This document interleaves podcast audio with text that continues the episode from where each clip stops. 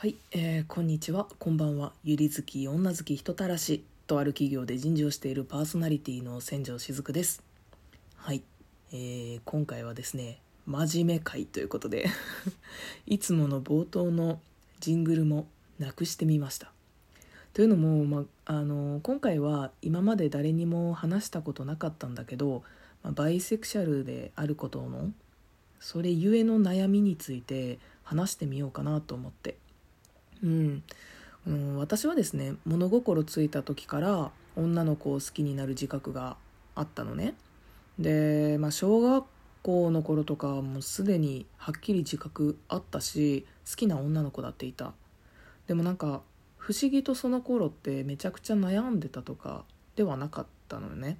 なんかこうただこの子が好きだなとか、うん、でもそれを伝えてはいけないんだろうなっていう感覚だった。うん、大人になってからの方が悩むことが増えてこう自分の子供欲しいというかなんかいつか会ってみたいなって思うしでも強く好きだと思うのは女性の方だしでも孫の顔を親に見せたいっていう気持ちもあるしなんか年齢ばっかりが進んでいってうー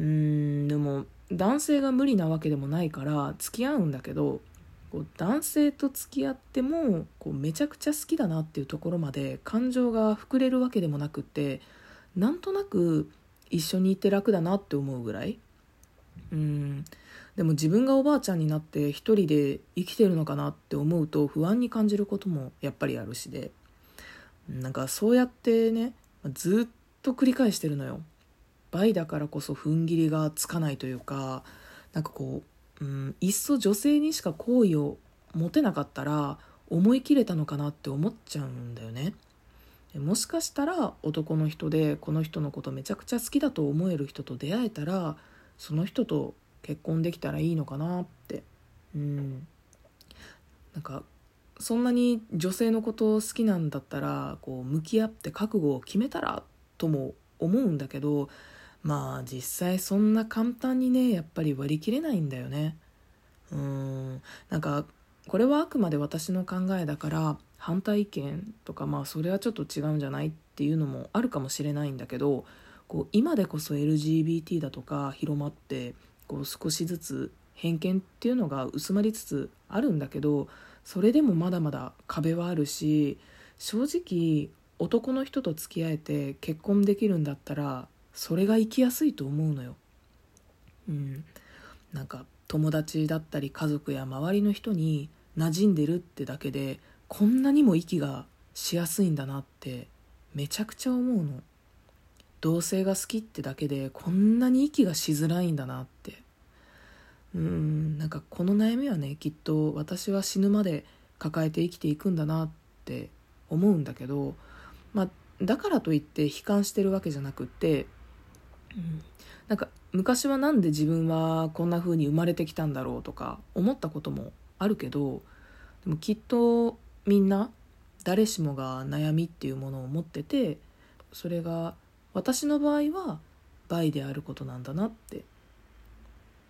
私が考えたこともないような悩みを他の人は抱えててさこう悩みの、まあ辛さなんて他人と比較することなんてできないけど私がきっと倍じゃなかったら気づけなかったことや、まあ、それこそ今まで好きになった人たちのこと、うん、その人たちの魅力に気づけなかったかもしれないし、うん、今までの人生経験で構築された私っていう人間を好きになってくれた人もいること、うん、なんかそう思うと悪いことばっかりじゃないなとも、うん、思うしね。うんなんかきっとここまでこの配信を聞いてくれてるってことは何かしら興味があった人なんだなとは思うんだけどまあ同じ気持ちだって思ってくれる人もいれば、まあ、そういう感情を持つんだなって知ってくれた人もいるだろうし、うん、ただ私は知ってもらえただけで嬉しい。私はね以前、まあ、同じような悩みを持ってる人がいることを知れただけでも少し気持ちが楽になったことがあったから、まあ、そういった悩みとかをね吐き出せる場所にもしたいしだからこそこう同じ悩みを抱えてたらなんかこうなんだろうなお便りとか、まあ、一緒に共感したいなって思うし私は私でこうやって話すことでみんなに聞いてもらってちょっと楽になるし なんかそういうお互いにとっていい関係というか場所。うんなんかそういう風にしていきたいなとは思いますね。うん。